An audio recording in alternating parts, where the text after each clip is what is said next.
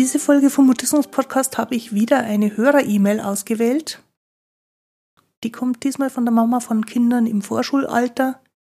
Und ganz kurz gesagt geht es ihr um die Frage, könnte der selektive Mutismus eventuell durch einen Sprachfehler entstanden sein? Oder könnte es sein, dass das Kind sich das von den Geschwistern abgeschaut hat? Solche Überlegungen finde ich durchaus nachvollziehbar und daher sollten wir darüber reden.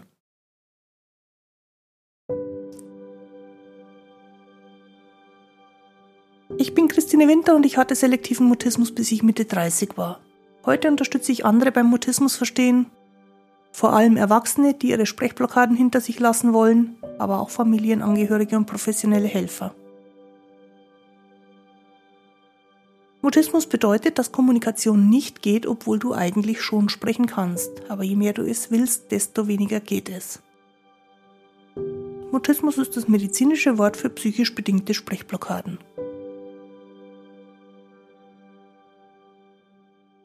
Grüß dich und schön, dass du da bist. In dieser Folge vom Mutismus Podcast steht die Frage im Raum, ob Geschwisterkinder sich gegenseitig mit Mutismus anstecken, in Anführungszeichen, können und inwieweit Schwierigkeiten beim Sprechenlernen Mutismus auslösen könnten. Im Kern geht es bei beiden Themen um die Frage, ob Mutisten im Vorschulalter Gründe haben, aus denen sie sich für das Schweigen entscheiden.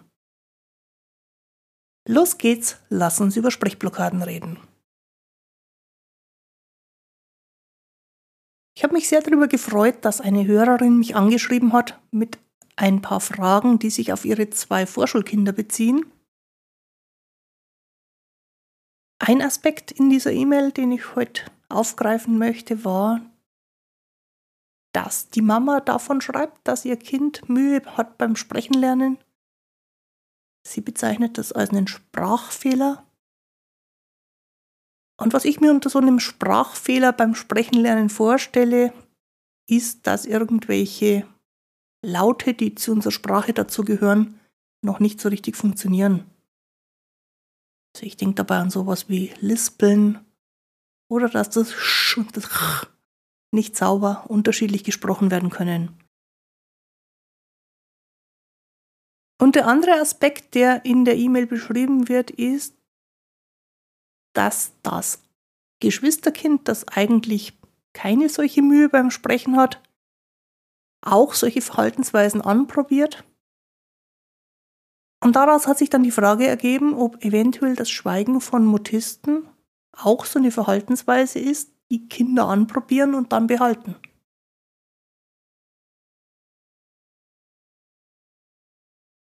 Was da gedanklich ganz, ganz wichtig ist, ist, selektiver Mutismus ist keine bewusste Entscheidung. Selektiver Mutismus ist auch kein Ausdruck von Trotz oder Scham oder Entdeckergeist oder irgendeinem anderen Emotion.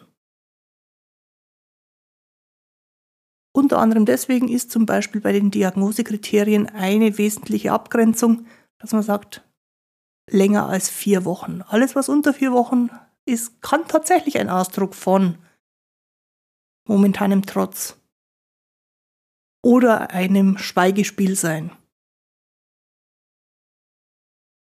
Aber das bleibt dann nicht auf Dauer. alles, was nicht auf Dauer bleibt, würde man auch nicht als selektiven Mutismus bezeichnen.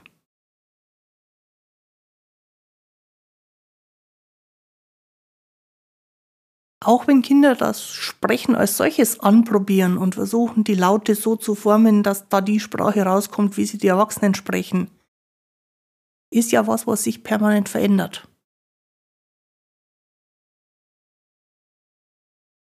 Und es gibt ja auch Phasen in der Sprachentwicklung, wo diese Sprachfehler, diese falsch verwendeten Buchstaben erwartbar sind, man könnte sagen normal sind. Denn es ist nicht so einfach, Sprache zu formen. Und da müssen Kinder erst ein bisschen damit rumprobieren. nach dem, was ich so beobachtet habe, ist denen das auch kein großes Problem, dass sie noch nicht reden. Es ist ihnen nicht peinlich, es ist ihnen nicht unbedingt per se unangenehm. Was ich mir schon unangenehm vorstelle, ist, wenn dann sehr viel von anderen darauf hingewiesen und darauf rumgeritten wird. Manchmal ist es ja wirklich komisch, was dann rauskommt aus diesen falschen Buchstaben. Und wenn die Erwachsenen oder auch andere Kinder darüber lachen, dann wird es sicherlich unangenehm und dann wird es ein Stück weit bewusster, dass es da ein Thema gibt. Ansonsten glaube ich persönlich, dass das Sprechenlernen einfach etwas ist, was in unserer Entwicklung als kleines Kind so mit drin ist. Und ich kann mir ehrlich gesagt nicht vorstellen, dass irgendein Kind dabei auf die Idee käme, durch bewusste Entscheidungen das Sprechen nicht zu lernen. Oder noch spezieller, durch bewusste Entscheidungen das Sprechen zwar zu lernen, aber das Gelernte dann trotzdem nicht anzuwenden. Das erscheint mir sehr, sehr widersinnig, weswegen ich nicht davon ausgehe, dass es eine Option für Kinder gibt, den Mutismus absichtlich herbeizuführen.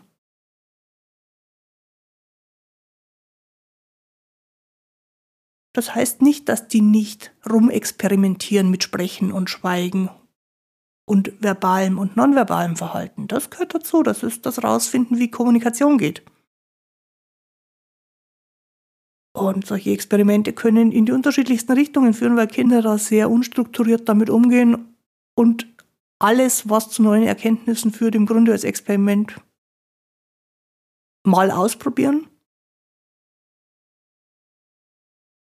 Ich finde es aber schwierig, das in Zusammenhang mit selektivem Mutismus zu bringen, weil selektiver Mutismus ist was völlig anderes. Selektiver Mutismus heißt ja, dass Sprechen in manchen Situationen immer wieder wiederholt nicht möglich ist. Und das, obwohl oder vielleicht auch gerade weil das Kind den Kontakt sehr gern aufnehmen möchte.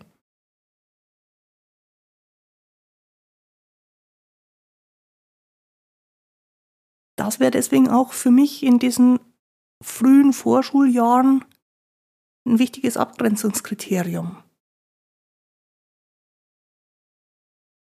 Ist es ein Spiel auszuprobieren, wie Schweigen geht? Oder ist es eine Unmöglichkeit, in Kontakt zu kommen? Und wenn es unmöglich ist, Kontakt aufzunehmen, ist das etwas, was beständig immer wieder in der gleichen Situation auf die gleiche Weise passiert?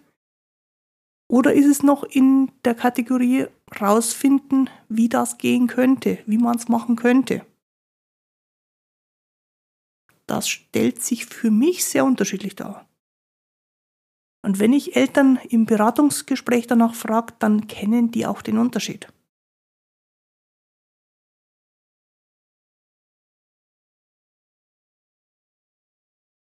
Was mir für die Fragestellerin wichtig erscheint, ist, dass sie das, was dem Kind jetzt gerade möglich ist, nicht als Fehler betrachten sollte. Es ist ja ein momentanes Zwischenergebnis von einer längeren Entwicklung. Und wenn man so will, sind wir Menschen alle bezogen auf Sprache und das ganze restliche drumherum in unserem Leben, das ganze Leben lang in diesem Experiment, wie das Leben eigentlich funktioniert. Und deswegen wäre mein Vorschlag, da einfach weniger Erwartung draufzulegen und mit mehr Neugier damit zu spielen. Und wenn da ein Verdacht auf selektiven Mutismus ist, der sich noch nicht bestätigt hat und Sprechen in manchen Situationen immer wieder schwierig oder nicht möglich ist, und das Kind aber zeigt, dass es Interesse an Kontakt hätte, dann wäre das für mich ein super Anlass, im Bereich von Kontaktaufnahme diese Neugier, das Interesse, die Experimentierfreude auch aus der Erwachsenenperspektive heraus wieder einzunehmen und mal zu überlegen, wie sowas eigentlich im Alltag funktioniert. Und die schönsten Experimente sind die, die man gemeinsam machen kann. Neugierige Erwachsene mit neugierigen Kindern.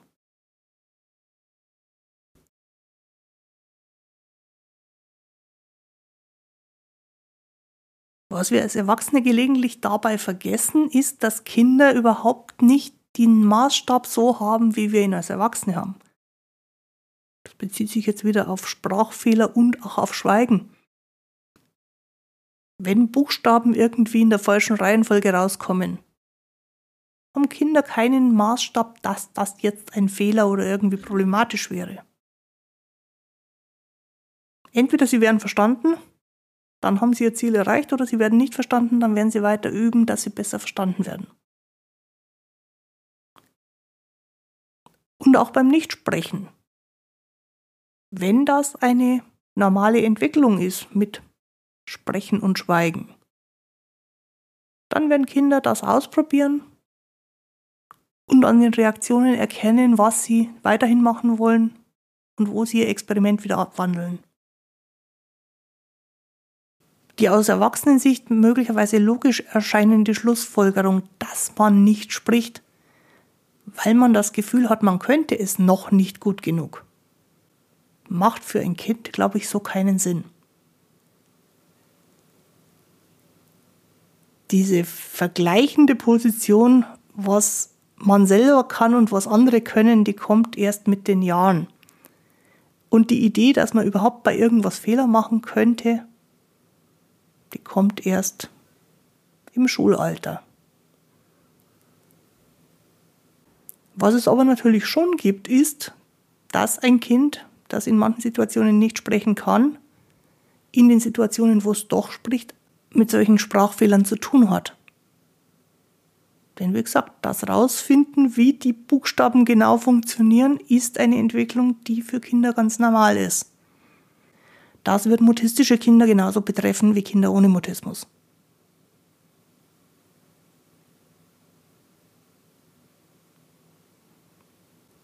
Der zweite Aspekt, der für mich in eine ganz andere Richtung geht, aber für die Fragestellerin offensichtlich das gleiche Thema betrifft, war dann wie das eigentlich ist, wenn Geschwisterkinder im Alter relativ nah beieinander sind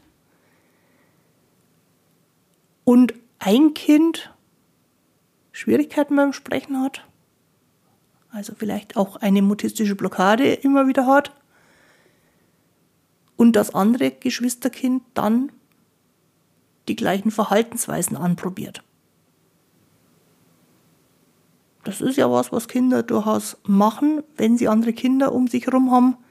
Imitieren sie gern mal, was sie bei den anderen beobachten.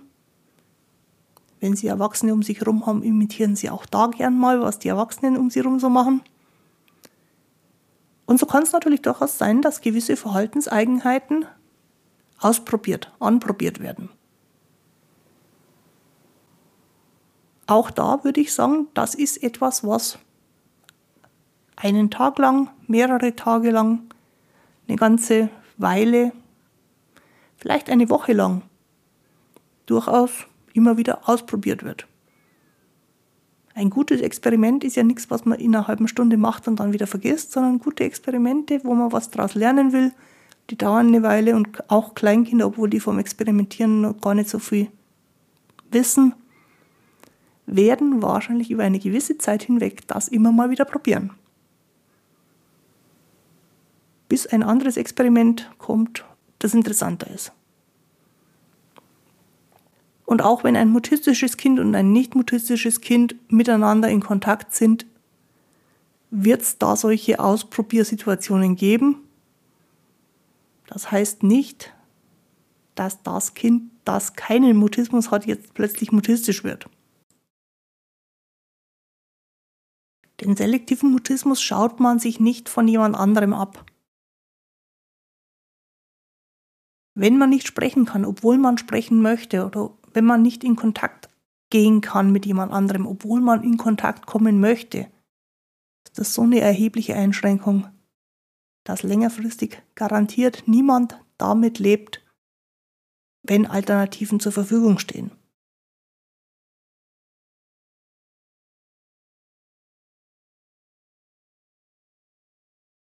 Die bewusste Entscheidung, auch mal nicht zu reden, obwohl man reden könnte, das ist was anderes. Das ist eine durchaus wichtige Erfahrung, die jedes Kind ausprobieren kann und früher oder später wahrscheinlich auch ausprobieren muss. Einfach um rauszufinden, wie die Wirkung von Zurückhaltung auf andere ist. Oder auch, wie es sich für einen selber anfühlt.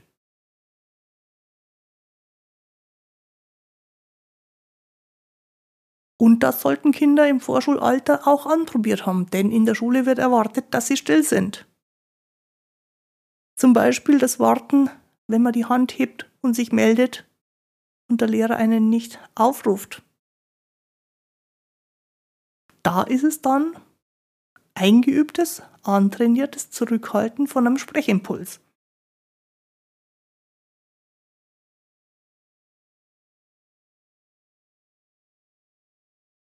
Fürs Rausfinden, wann und wie viel und ob überhaupt Kontakt aufgenommen werden soll, gibt es in der kindlichen Entwicklung ja verschiedene Phasen. Was besonders auffällig ist, ist das Fremdeln.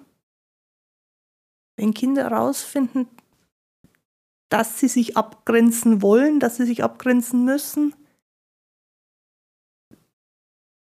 dass sie, weil sie ja immer freier und immer weiter von den Eltern entfernt durch die Welt gehen, erstmal herausfinden müssen, wie eigentlich Vertrauen geht. Vertrauen zu Fremden. Das hat allerdings mit Mutismus absolut gar nichts zu tun. Und auch später in der kindlichen Entwicklung gibt es weitere Lernschritte, in denen Kontaktaufnahme, aber auch Abgrenzung von anderen immer wieder eine Rolle spielt. Selektiver Mutismus ist, wenn man sprechen wollen würde und es trotzdem oder gerade deswegen nicht geht. Oder noch pauschaler gesagt, selektiver Mutismus ist, wenn gegen den eigenen Willen Kontakt nicht funktioniert.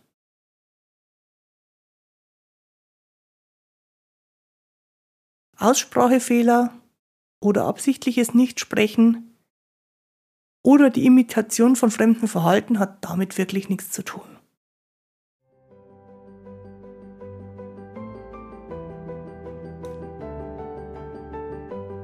Auch die heutige Folge findest du wieder auf der Internetseite christinewinter.de-mutismus-podcast. Dort gibt's, wenn du mir auch eine Frage stellen möchtest, den Link zum Kontaktformular. Oder wenn wir uns im Gespräch kennenlernen wollen, findest du dort auch den Online-Kalender für meine kostenlosen Kennenlerngespräche. Jetzt wünsche ich dir eine gute Zeit. Bis zum Wiederhören. Tu dir gut, deine Christine Winter.